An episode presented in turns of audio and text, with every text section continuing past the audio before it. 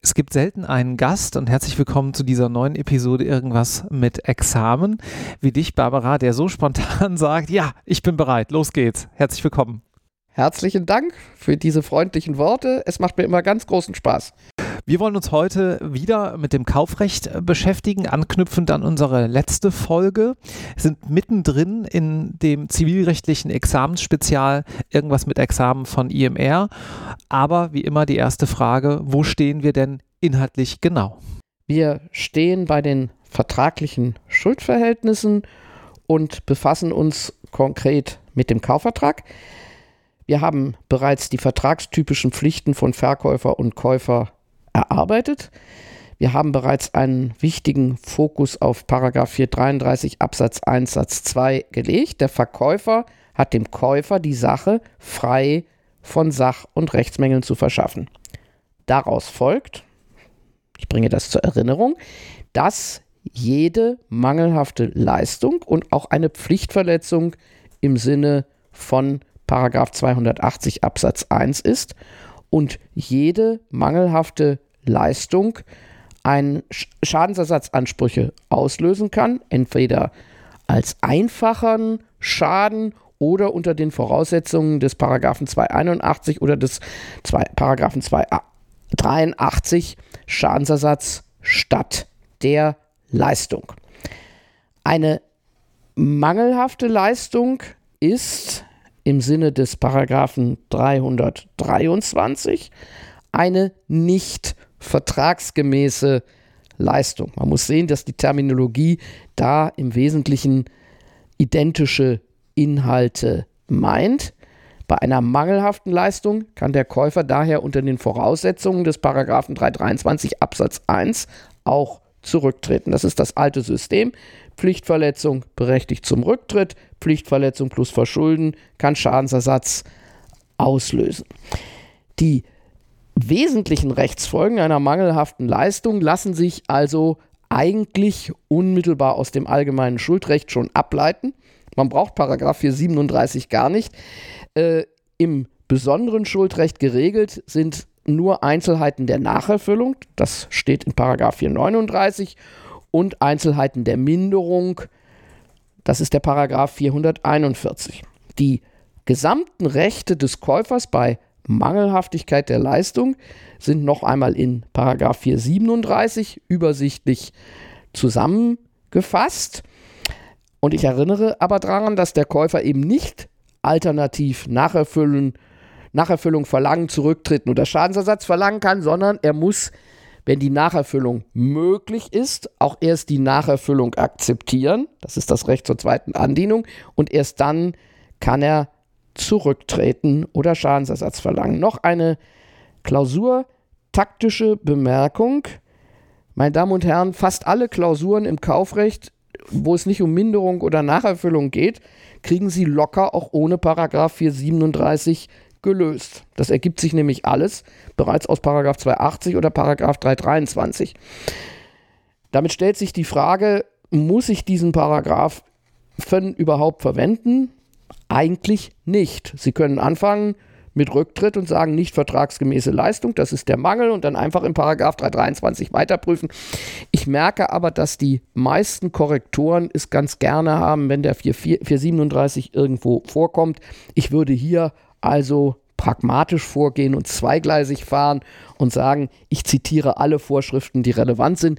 Das führt dann zwar zu den berüchtigten Ketten, die auch nicht so ganz erfreulich sind, aber den, 4, 4, den Paragraphen 437 würde ich nicht weglassen, weil er meistens doch erwartet wird, obwohl er nicht unbedingt notwendig ist.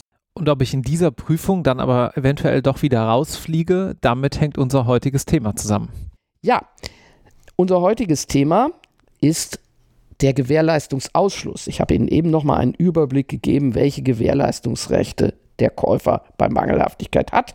In der Praxis ist es aber so, dass der Verkäufer diese Rechtsfolgen als äußerst belastend erlebt, übrigens als besonders belastend die Nacherfüllung.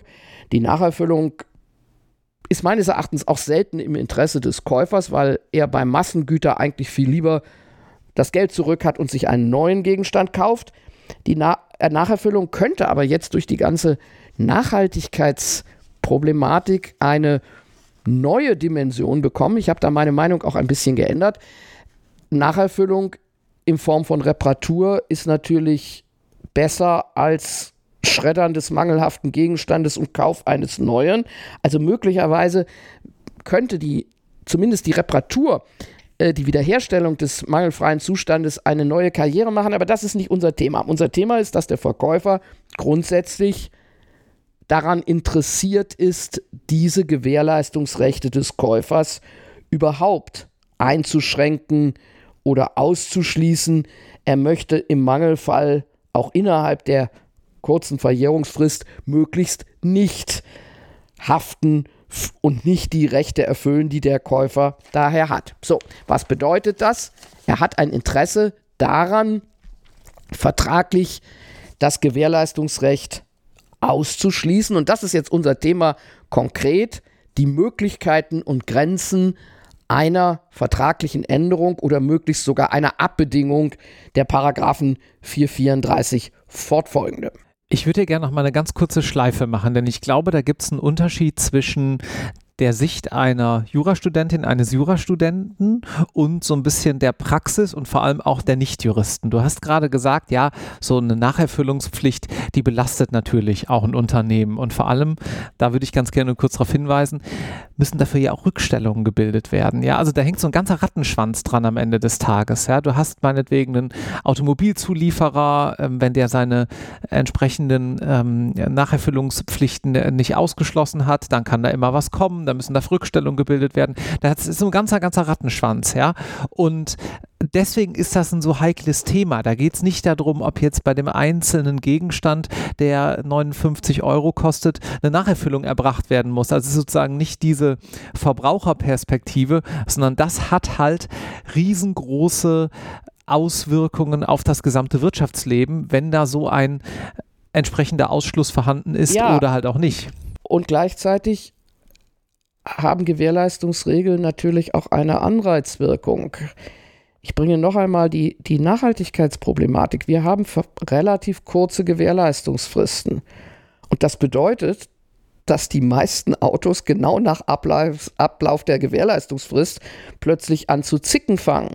Wenn man die Fristen verlängern würde, dann wären die Produzenten gezwungen, die Gegenstände anders und nachhaltiger zu konstruieren. Also das sind hier Stellschrauben, die von ganz großer volkswirtschaftlicher Bedeutung sind. Das hat übrigens äh, vor, vor Jahrzehnten der Bundesgerichtshof schon erkannt, als er in AGB, es gab noch gar kein AGB-Recht, den völligen Gewährleistungsausschluss für neu produzierte Waren für sittenwidrig erklärt hat. Das war klar, das geht nicht. Ich kann nicht sagen, ich verkaufe dir was und übrigens wenn das völliger Schrott ist, den Kaufpreis habe ich schon mal eingenommen, du hast gar keine Rechte. Also da geht es um sehr viel mehr als um Kleinigkeiten.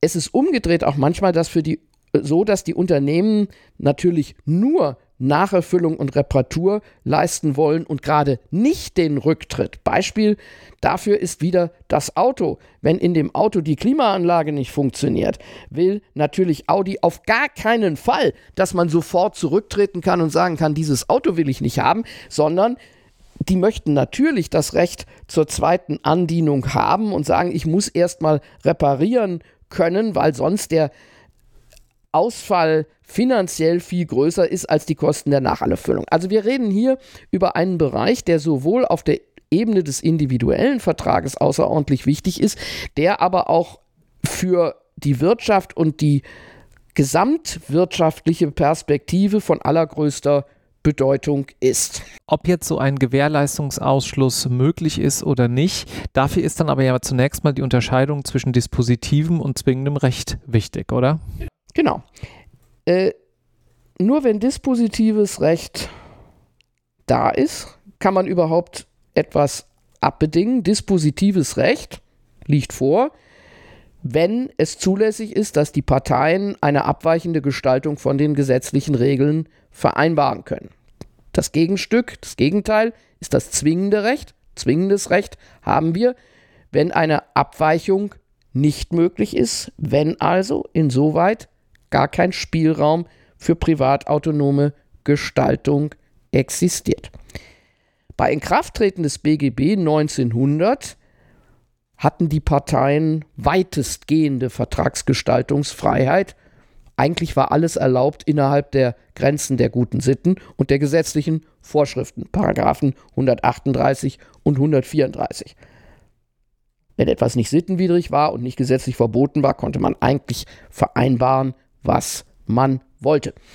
Das beruhte, ohne dass dies so ausdrücklich irgendwo niedergeschrieben wurde, auf der Vorstellung, dass Erwachsene, also rechtsfähige und inzwischen mündige Rechtssubjekte selber bes am besten wissen, was sie für Verträge schließen wollen, was für sie gut ist und dass in der Summe der Markt dafür sorgt, dass alle Rechtssubjekte auch Alternativen haben und ihre Bedürfnisse am Markt befriedigen können. Das ist die Vorstellung von Markt- und Privatautonomie als großen funktionierenden System, das übrigens in der Theorie auch dann letztlich am allerbesten zur richtigen Allokation von volkswirtschaftlichen Ressourcen führt. Wir merken im Moment in der Nachhaltigkeitsdebatte, dass, diese, dass dieses Modell in Frage gestellt wird.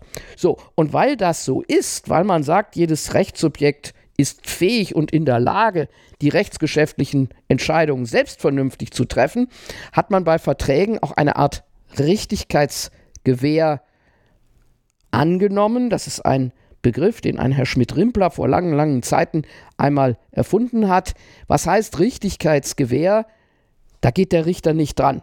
Man geht davon aus, dieser Vertrag ist fair, weil freie Vertragspartner ihn geschlossen hat. Man fängt nicht an zu sagen, ja, das passt alles nicht, das kontrollieren wir hinterher. Zwingendes Recht gab es auch schon früh in Bereichen, wo man sagte, diese, dieses Modell der Vertragsparität und der Richtigkeitsgewähr und des Marktes funktioniert nicht, nämlich im Arbeitsrecht und im Mietrecht, da, im Wohnungsmietrecht. Da gab es schon seit vielen, vielen Jahren zwingendes Recht und übrigens dann in frühen Verbraucherschutzgesetzen wie dem Abzahlungsgesetz. Die höchstrichterliche Rechtsprechung hat eine Inhaltskontrolle von allgemeinen Geschäftsbedingungen entwickelt, die dann 1976 ins AGB-Gesetz gekommen ist und der Hintergrund war da, der Adressat von AGB macht gar nicht Gebrauch von seinen Vertragsgestaltungsmöglichkeiten. Dafür sind die Verträge nicht wichtig genug.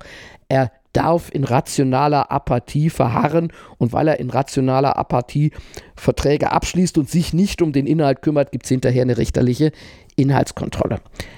Dann kam die Normgebung zum Verbraucherrecht der EU und im Zuge der Umsetzung dieser Verbraucherrechtsnormgebung wurde nun für Verbraucherverträge die Vertragsinhaltsgestaltung immer weiter zurückgedrängt zugunsten von zwingendem Verbraucherrecht. Das Ergebnis ist, dass für den Verbrauchsgüterkauf inzwischen alle relevanten Regeln zwingend sind, mit der Folge, dass es da praktisch keinen wirksamen Ausschluss von Gewährleistungsrechten gibt um das jetzt beurteilen zu müssen, muss ich aber in der Klausur ja erstmal wissen, ob ich mich jetzt gerade im Verbrauchsgüterkauf befinde oder nicht. Kannst du unseren Zuhörenden bitte nochmal in Erinnerung rufen, wann das der Fall ist? Wann liegt denn ein Verbrauchsgüterkauf vor? Der Verbrauchsgüterkauf ist in Paragraph 474 geregelt und definiert. Verbrauchsgüterkäufe nicht Verbrauchsgüterkaufverträge, sondern Verbrauchsgüterkäufe, so das Gesetz, sind Verträge, durch die ein Verbraucher von einem Unternehmer eine Ware kauft. Die Definition der Ware findet sich in Paragraph 241 klein a Absatz 1. Da steht übrigens nicht Sache, sondern Ware. Die Sache kommt an anderen Stellen vor. Das hat Gründe, äh, die in dem Bereich liegen, dass wir inzwischen äh, digitale Waren und Dienstleistungen haben. Für die Klausur spielt das im Moment hier an der Stelle keine Rolle.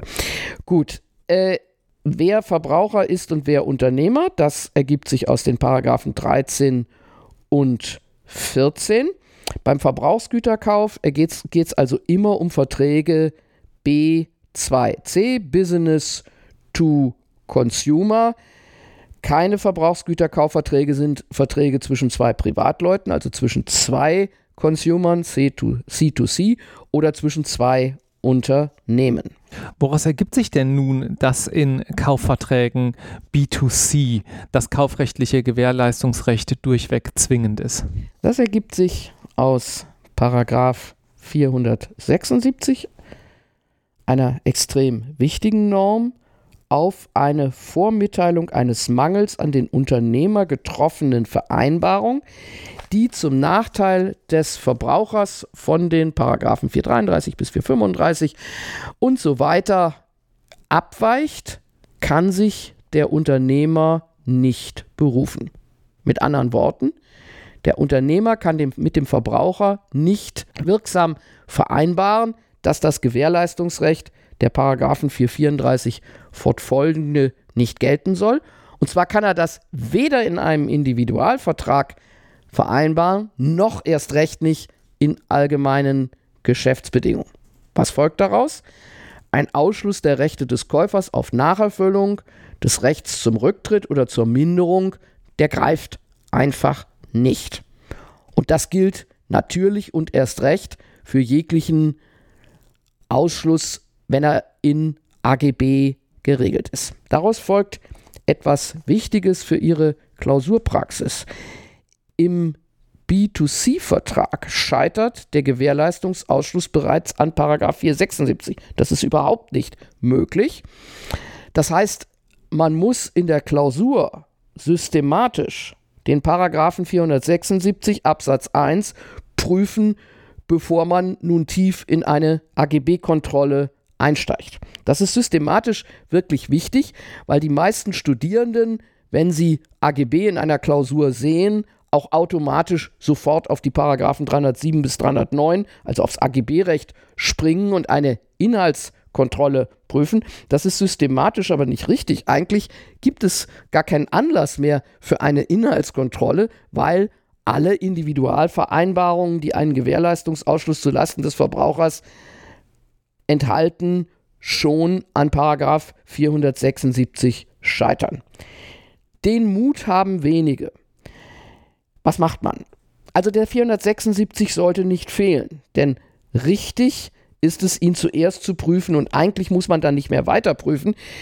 Ich würde dann trotzdem noch ein paar Bemerkungen machen zum AGB-Recht. Das ist übrigens auch keine hilfsweise Prüfung, sondern das ist eine ergänzende Prüfung und ich würde dann kurz ansprechen, warum diese betreffenden Klauseln auch tatsächlich nach AGB-Recht unwirksam wären. Das sind dann bestimmte Klauseln, das kann man dann in zwei Sätzen sagen. Das ist vor allen Dingen der Paragraph 309 Ziffer 7 zum Schadensersatz. Das kann man erwähnen und aber nicht zu nicht zu breit, aber beides muss vorkommen. Der 476 darf nicht fehlen. Stichwort Schadensersatz muss man dann natürlich auch nochmal einen Blick in den 476 Absatz 3 werfen, wonach die Absätze 1 und 2 unbeschadet der 307 bis 309 eben nicht für den Ausschluss oder die Beschränkung des Anspruchs auf Schadensersatzes greifen. Ja, das ist wieder ein Absatz einer Regelung, der selten gelesen und noch weniger verstanden wird. Was da im Ergebnis rauskommt, weiß der Praktiker ohnehin. Aber Sie müssen ja, wenn Sie eine Klausur schreiben, den Rechenweg ordentlich konstruieren und nicht nur das richtige Rechenergebnis auf den Tisch legen. So, worum geht es?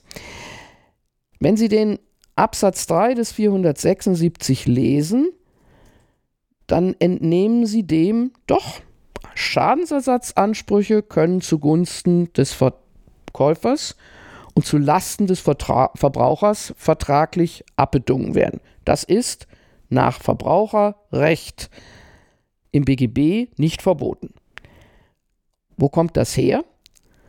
Das hängt damit zusammen, dass die Verbrauchsgüterkaufrichtlinie, die man mit der Schuldrechtsreform umsetzen wollte, mit Schadensersatz überhaupt nichts zu tun hatte. Das interessierte den EU-Normgeber nicht, weil es vertraglichen Schadensersatz in vielen Ländern der EU in dieser deutschen Form auch gar nicht gibt. Das heißt, da ging es immer nur um Nacherfüllung und Rücktritt, aber nicht um Schadensersatz. Okay, wie Sie wissen, hat die Schuldrechtsreform den Schadensersatz aber für einen wichtigen, ein, zu einer wichtigen Säule des ganzen Systems gemacht. Aber die Schuldrechtsreform hat sich dabei an die Grenzen der EU-Richtlinie gehalten und hat die Grenzen des Zwingenden des Rechts genau auch auf die Grenze der Richtlinie gelegt. Also gesagt, das Schadensersatzrecht ist kein zwingendes Recht. Das ist die Theorie. Trotzdem kommt in diesem Bereich Schadensersatz der privatautonomen Gestaltungsfreiheit fast keine Bedeutung zu. Warum?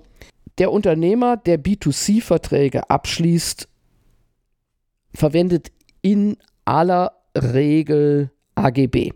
Das sind die Massenverträge. Der macht ja keine Individualverträge. Das sind, sind Ausnahmen. Gut, wenn er AGB verwendet, dann fallen diese Verträge unter die 307 bis 309, also unter das AGB-Recht. Übrigens, wenn ein Verbraucher Adressat ist, kommt das AGB-Recht ja sogar schon zur Anwendung, wenn nur einmalige Verwendung beabsichtigt ist. Also ein B2C-Vertrag, der nicht unter das AGB-Recht fällt, ist statistisch eher selten. Gut. Und damit sind wir in den Klauselverboten. Und damit sind wir im Paragraph 309 Ziffer 7, der einen Haftungsausschluss für unwirksam erklärt, erstens bei Verletzung von Leben, Körper, Gesundheit und bei groben Verschulden. Das heißt, es bleibt ganz wenig für die vertragliche Gestaltung übrig. Und daraus ergibt sich, dass das Zusammenspiel von 476 Absatz 1, Absatz 3 und den 307 bis 309 dazu führt, dass der Haftungsausschluss so gut wie immer unwirksam ist. Das kommt aber in der Klausur auch ziemlich oft vor. Und wenn man nicht diese Zusammenhänge verstanden hat, 476 Absatz 1 mit Absatz 3, mit AGB-Kontrolle, dann wird man das Ergebnis nicht falsch machen. Aber das ist ja nicht das Ziel, sondern der Prüfer will ja wissen, haben Sie die Zusammenhänge verstanden? Und deswegen ist es jedenfalls für eine bessere Note nötig, dass Sie das einmal wirklich genau erarbeitet haben, wie hier das Recht tickt. Wenn wir jetzt uns B2B-Verträge, also Verträge zwischen Unternehmen anschauen, dann gilt der 476 ja nicht.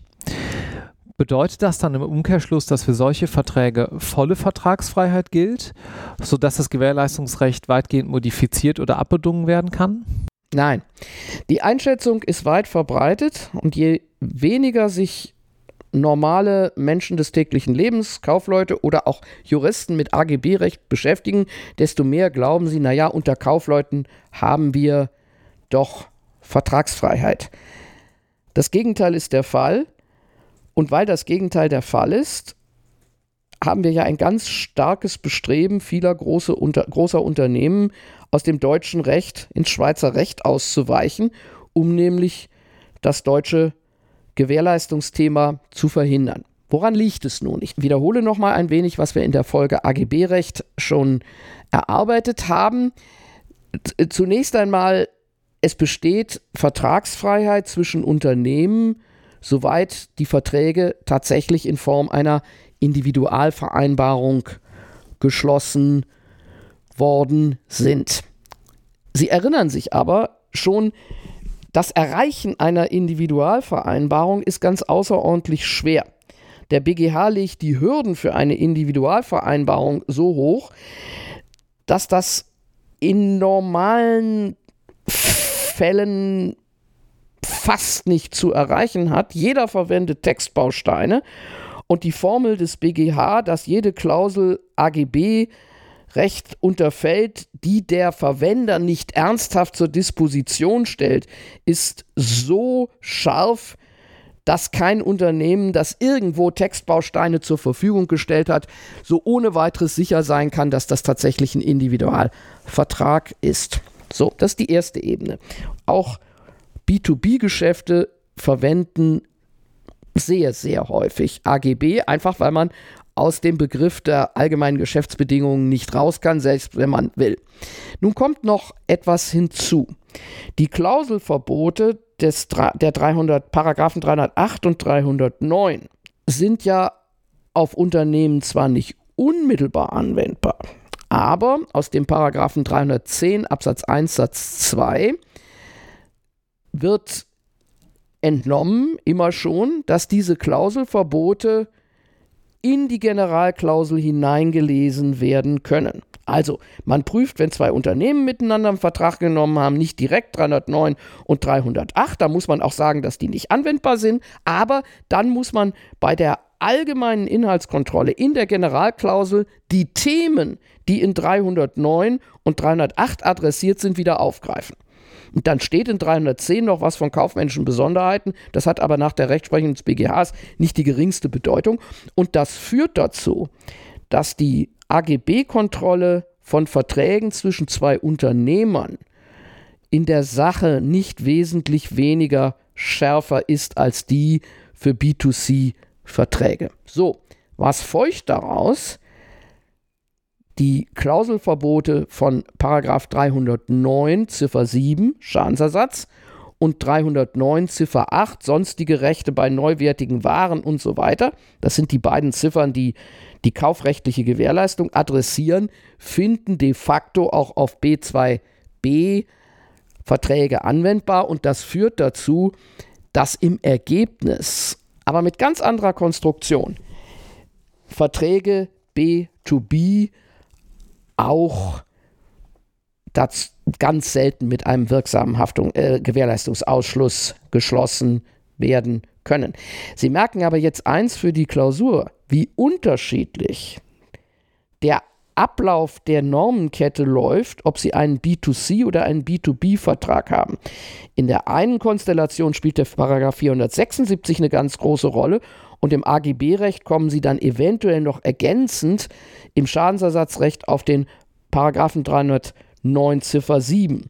Wenn Sie einen B2B-Vertrag haben, spielt der 476 überhaupt keine Rolle, aber über Paragraph 310 die Indizwirkung der Klauselverbote für die allgemeine Generalklausel kommen Sie dann doch letztlich wieder zu Paragraph 309 Ziffer 7. Das sind ganz unterschiedliche Rechenwege, mit identischem Ergebnis, aber von ihnen wird eben verlangt, dass sie diese, diese Zusammenhänge auch vernünftig und systematisch darstellen. Jetzt gibt es aber auch Bereiche, in denen Gewährleistungsausschluss üblich und auch grundsätzlich wirksam ist, oder? Ja klar. Und der Hauptfall sind die notariell beurkundeten Grundstücksverträge, in denen in aller Regel ein Gewährleistungsausschluss vereinbart wird. Das sind meistens C2C-Verträge. Wenn es ausnahmsweise mal ein B2C-Vertrag ist, muss man noch ein bisschen ausführlicher begründen, aber das sind die normalen Grundstückskäufe unter Privatleuten. Warum ist denn das so examensrelevant? Ja, weil man da wieder in hohem Maße Systemverständnis abprüfen kann, nämlich die Auslegung des Paragraphen 444, vernetzt mit Problemen der Arglistung, Arglist noch unter Einbeziehung des, äh, der Erklärung ins Blaue hinein. Aber auch, weil die einfach praktisch so wichtig sind. Grundstückskaufverträge sind das tägliche Geschäft und da gibt es natürlich unendlich viel Fälle.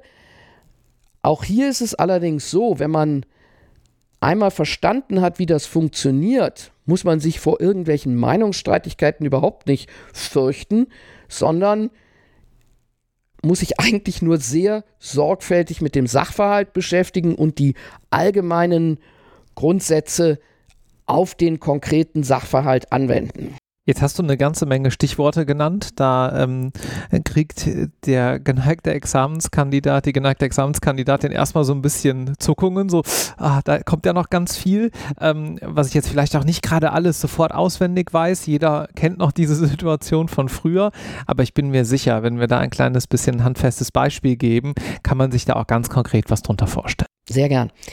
Ich nehme ein Beispiel, mein Lieblingsbeispiel aus meinen praktischen Erfahrungen gehen Sie mal von folgendem Fall aus. Da ist ein Haus mit Grundstück oder das Grundstück mit Haus von Privatmann an Privatmann verkauft worden. Also ein ganz normales Einfamilienhaus.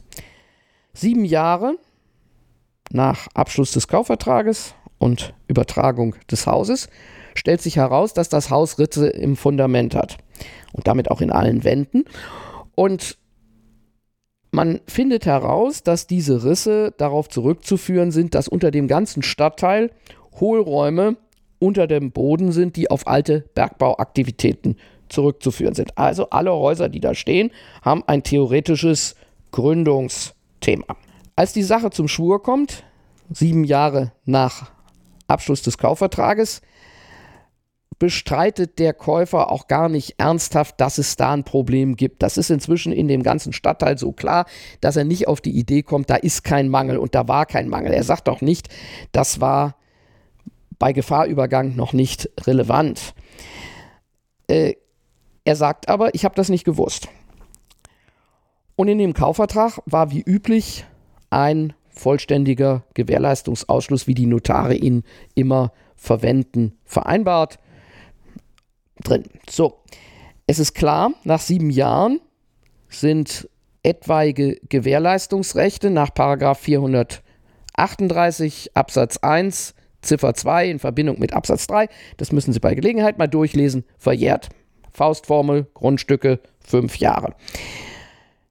Der Käufer hatte also von vornherein nach den sieben Jahren überhaupt nur eine Chance, vom Verkäufer noch irgendetwas zu bekommen, wenn er Arglist des Käufers darlegen und beweisen konnte. Warum Arglist? In, Paragraphen, in dem Paragraphen 444 steht, dass sich der Verkäufer auf eine Vereinbarung, durch welche die Rechte des Käufers wegen eines Mangels ausgeschlossen oder beschränkt werden, nicht berufen kann, soweit er den Mangel arglistig verschwiegen hat. Die Arglist knackt also den Gewährleistungsausschluss. Außerdem knackt die Arglist die kurze Verjährungsfrist von fünf Jahren, denn nach 438 Absatz 3 gilt die regelmäßige Verjährungsfrist mit subjektivem Verjährungsbeginn, wenn der Verkäufer den Mangel arglistig verschwiegen hat. Die Arglist ist also wieder so ein Schlüssel, der dazu führt, dass die Rechtslage sich plötzlich völlig anders darstellt. Bei Arglist hat der Käufer lange nach Ablauf von fünf Jahren und auch bei einem Gewährleistungsausschluss noch ein, eine Chance, etwas dafür beko zu bekommen, dass die Sache bei Gefahrübergang mangelhaft war. Was hier inzwischen unstreitig war, streitig war nur die Arglist. So, der Käufer hatte in diesem praktischen Fall tatsächlich gewisse Indizien dafür, dass der Verkäufer von diesen Rissen was wusste. Das war der Witz in den Fall. Insbesondere hatte der Käufer einen Nachbar gefunden, weiter oben an der Straße, der ihm gesagt hat, naja, also wir haben ja alle damals schon über die Risse gesprochen und ich habe auch mit dem Verkäufer darüber gesprochen und der hat auch mal mit einem Bauunternehmer gesprochen, was man eigentlich mit den Rissen machen kann. So, wie ging der Prozess aus? Der Verkäufer hat sich daraufhin tatsächlich dran gewagt und beim Landgericht Klage auf Schadensersatz, nicht auf Rückzahlung des Kaufpreises, aber auf Schadensersatz zu erheben. Und wie so oft musste das Landgericht nicht entscheiden, denn dem Verkäufer war es ungemütlich. Also ob er es nun tatsächlich gewusst hat oder ob er sagte, hm, ich weiß nicht so richtig, vor Gericht und auf hoher See ist man immer in Gottes Hand. Jedenfalls gab es einen Vergleich, der zwar den Schaden nicht völlig abdeckte. Der Schaden ist natürlich immens hoch, weil das Grundstück wird immer den, den Makel haben, dass Risse da sind und jeder Käufer wird dafür einen Abschlag verlangen. Aber immerhin hat der Verkäufer eine nicht ganz geringe Summe im fünfstelligen Bereich dafür gezahlt, dass man etwas gegen die Risse im Fundament tun konnte. So, das war der Fall, an dem man im Grunde sagen kann, ja, die Arclist ist der Game Changer. Wenn man hier über Arclist reden will, dann äh, ist das die einzige Möglichkeit, mit der man möglicherweise den Gewährleistungsausschluss doch noch knacken kann. Wie wäre denn in der Fallprüfung vorzugehen, wenn der Käufer den gesamten Kaufpreiszug gegen Rückgabe des Grundstücks verlangt hätte? Das war in der Tat eine Examensklausur mit einem etwas anderen Sachverhalt, den nicht ich gestellt habe, aber die Fälle kommen halt ziemlich oft vor. Wichtig ist zunächst mal die richtige Anspruchsgrundlage. Ich bin immer erstaunt, dass die Anspruchsgrundlage für eine Forderung auf Rückzahlung des Kaufpreises bei Mangelhaftigkeit der Sache von vielen Kandidaten und Kandidatinnen nicht richtig bezeichnet oder gar nicht gefunden wird. Ganz schlimm ist, wenn da steht, er könnte einen Anspruch auf Rücktritt nach 323 Absatz 1 haben. Meine Damen und Herren, der Rücktritt ist eine Gestaltungserklärung und gerade kein Anspruch. Aber es gibt einen Anspruch, wo drin steht, kann zurückverlangen. Und das ist der Paragraph 346, den wir mal lesen sollten, weil es wirklich eine unterschätzte und oft nicht zitierte Anspruchsgrundlage ist, die überhaupt gar keine Mühe macht, wenn man weiß, dass es sie gibt. Wir gucken uns das mal kurz an. Paragraph 346 sagt, hat sich eine Vertragspartei vertraglich den Rücktritt vorbehalten, das haben wir hier nicht, oder steht ihr ein gesetzliches Rücktrittsrecht zu, so sind im Falle des Rücktritts die empfangenen Leistungen zurückzugewähren und die gezogenen Nutzungen herauszugeben. Ich sage gleich hier, man sollte sich übrigens bitte mit dem Rest des 346 irgendwann auch einmal halbwegs gründlich befassen. Das kriegt man auch nicht in fünf Minuten raus. Aber uns interessiert im Moment nur hier die Anspruchsgrundlage. Wenn also ein gesetzliches Rücktrittsrecht existiert, dann kann der Käufer vom Verkäufer den Kaufpreis zurückverlangen. Das heißt, das nächste Tatbestandsmerkmal ist hier das gesetzliche Rücktrittsrecht. Noch eine Zwischenbemerkung. Ein eiliger Praktiker könnte natürlich schon auf die Idee kommen und sagen, ich prüfe schon hier den Haftungsausschluss, den Gewährleistungsausschluss. Ich prüfe schon hier, es gibt, kann gar keinen Ansprüche geben, weil alle Ansprüche ausgeschlossen sind. Das kann man pragmatisch machen. Ich würde davon in der Klausur wiederum abraten, weil eben ein gebundener Gedankengang gewünscht ist. Das ist mit Sicherheit nicht falsch, aber ich würde schon die Anspruchsgrundlage benennen und dann fragen, was ist denn das gesetzliche Rücktrittsrecht? So, das ist jetzt wieder nicht ganz trivial. Man kann nämlich einmal sagen, ich zitiere 433, 434, 437 und komme dann irgendwo in den All, ins allgemeine Schuldrecht. Man kann aber auch gleich im allgemeinen Schuldrecht anfangen, das ist Geschmacksfrage. Noch wichtiger ist aber, dass man hier eine Unterscheidung treffen muss, die wieder mit dem zusammenhängt, äh, was wir mehrfach schon behandelt haben. Das Rücktrittsrecht ergibt sich nur, wenn der Mangel zu beheben ist aus 323 Absatz 1. Wenn der Mangel unbehebbar ist, ergibt er sich aus Unmöglichkeitsrecht und damit möglicherweise aus 326 Absatz 5.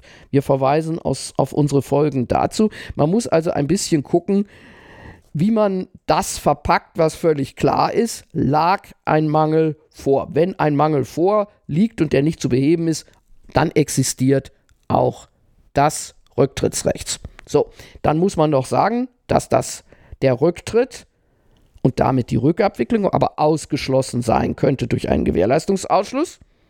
Der macht selten ein Problem, weil er eben vorhanden ist und Notare ihr Geschäft verstehen und den auch ordentlich formuliert haben. Und dann kommt die Frage, ist das wirksam? Und dann kommt man, wenn man nicht Anlass hat, sich mit 476, Paragraph 476 zu beschäftigen, auf den berühmt-berüchtigten 444, eine Zentralnorm im Examensgeschäft, also statistisch und übrigens auch in der Praxis, auf eine Vereinbarung, durch welche die Rechte des Käufers wegen eines Mangels ausgeschlossen oder beschränkt werden, kann sich der Verkäufer nicht berufen, soweit er den Mangel arglistig verschwiegen hat. Das heißt, der Obersatz lautet, diese vertraglich vereinbarte Modifizierung des Gewährleistungsrechts oder dieser Gewährleistungsausschluss könnte aber unwirksam sein. Besser noch, möglicherweise kann sich der Verkäufer auf diesen Gewährleistungsausschluss aber nicht berufen, weil er den Mangel arglistig verschwiegen hat und dann ist man in der Prüfung des arglistigen Verschweigens. Das haben wir ganz am Anfang in einer anderen Folge bereits einmal diskutiert. Man kann arglistig handeln oder man kann arglistig etwas verschweigen. Also man kann täuschen. Man kann aber auch arglistig täuschen, indem man etwas nicht sagt, wenn man eine Rechtspflicht zur Information, zur Aufklärung hat. Grundsätzlich muss sich jeder Vertragspartner um seine eigenen Angelegenheiten selbst kümmern, aber der BGH nimmt eine Informationspflicht des Verkäufers an, wenn es sich um Umstände handelt, die für den Käufer so wichtig sind, dass der Vertrag damit steht und fällt und der Käufer keinen Anlass hat, von selber drauf zu kommen. So, entscheidend ist also, ob der Verkäufer von dem Mangel wusste und eine Rechtspflicht zur Aufklärung hatte und dann läuft der Fall ganz wunderbar und in welche Richtung er läuft, hängt dann ausschließlich von den Umständen des Einzelfalls ab, die man wirklich in jeder Hinsicht würdigen muss.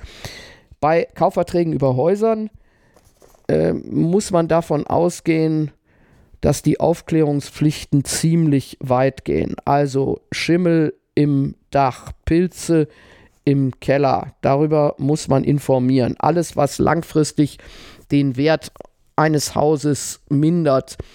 Ich denke immer drüber nach, ob Siebenschläfer auf dem Dachboden, die immer jeden Winter wiederkehren, ein Mangel sind, über den ich einen Käufer meines Hauses aufklären müsste. Mein Dachdecker sagt nein, weil er sagt, alte Häuser haben alle Siebenschläfer. Ich bin mir aber nicht so ganz sicher und weiß auch nicht, ob ich da ein Risiko eingehen will. Jetzt hattest du eben noch ein weiteres Beispiel äh, genannt oder ein weiteres Stichwort, nämlich die Erklärung ins Blaue. Was hat es mit dieser Fallkonstellation auf sich? Die Erklärung ins Blaue gehört zu dem Kontext arglistige Täuschung. Und deswegen finden sich in allen Fällen, in denen die arglistige Täuschung eine Rolle spielt, potenziell auch immer Erklärungen ins Blaue. Worum geht es? Das ist die eine Rechtsfigur, die der BGH vor über 30 Jahren entwickelt hat. Und da geht es um die Situation, dass der Käufer in irgendeiner Weise schon etwas misstrauisch ist und nach der Vorgeschichte eines Kaufgegenstandes fragt, etwa, hatte das Auto schon Probleme? Ist das ein Unfallwagen? Gibt es Umweltschäden auf diesem gewerblichen Grundstück? So, der Verkäufer in diesen Konstellationen weiß nichts. Also der täuscht nicht aktiv, indem er falsche Tatsachen wiedergibt. Der sagt aber nicht, ich weiß nichts, sondern der sagt, keine Probleme.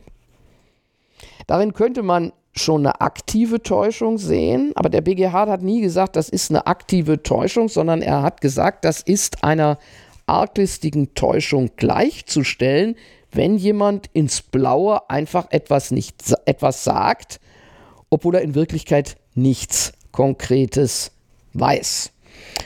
So, warum? Wenn man die alte Entscheidung dazu liest, irgendwo in den 80er Jahren, dann sagt der BGH ziemlich überzeugend, wenn der Verkäufer sagen würde, ich weiß es nicht, dann hätte der Käufer die Chance zu sagen, ich gucke mir das Auto nochmal genau an oder an das Grundstück lassen wir nochmal einen Gutachter dran.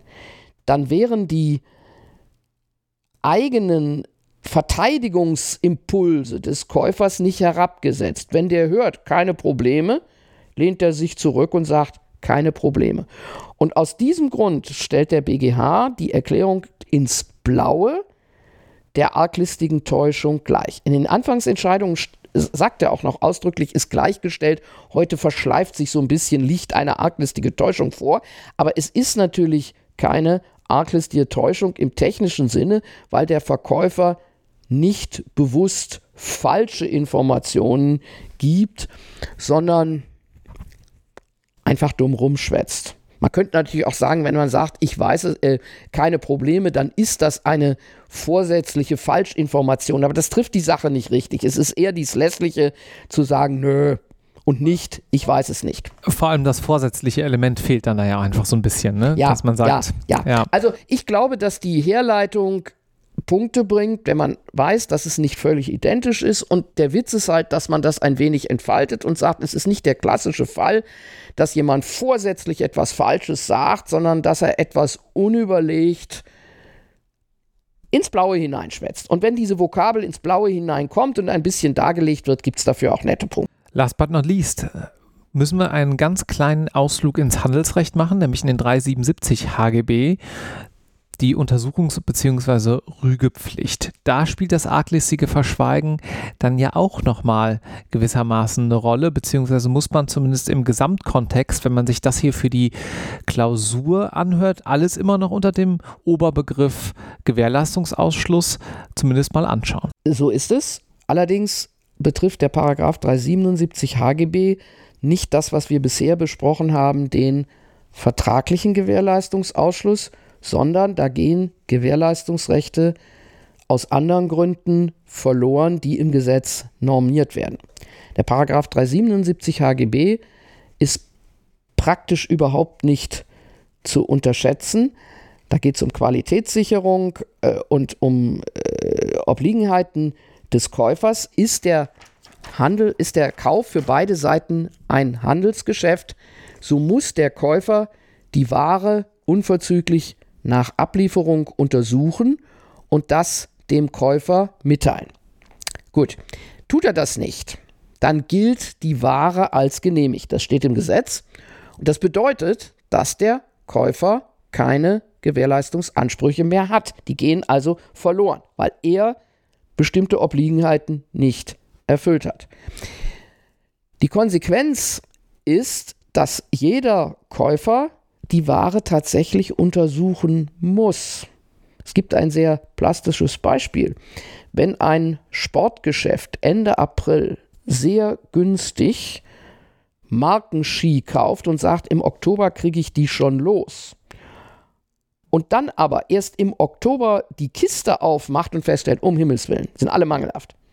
Dann sind seine Ansprüche weg, weil er direkt nach Lieferung im April aufmachen, prüfen und hätte rügen müssen, wenn er nicht seine Gewährleistungsansprüche verlieren will. So, und auch hier gibt es eine Ausnahme, die ist in 377 Absatz 5 geregelt. Hat der Verkäufer den Mangel arglistig verschwiegen, so kann er sich auf diese Vorschriften nicht berufen. Wenn also der Käufer beweisen, darlegen und beweisen kann, der Verkäufer wusste davon und hat mich getäuscht, hat den Mangel arglistig verschwiegen, dann bleiben die Gewährleistungsansprüche erhalten.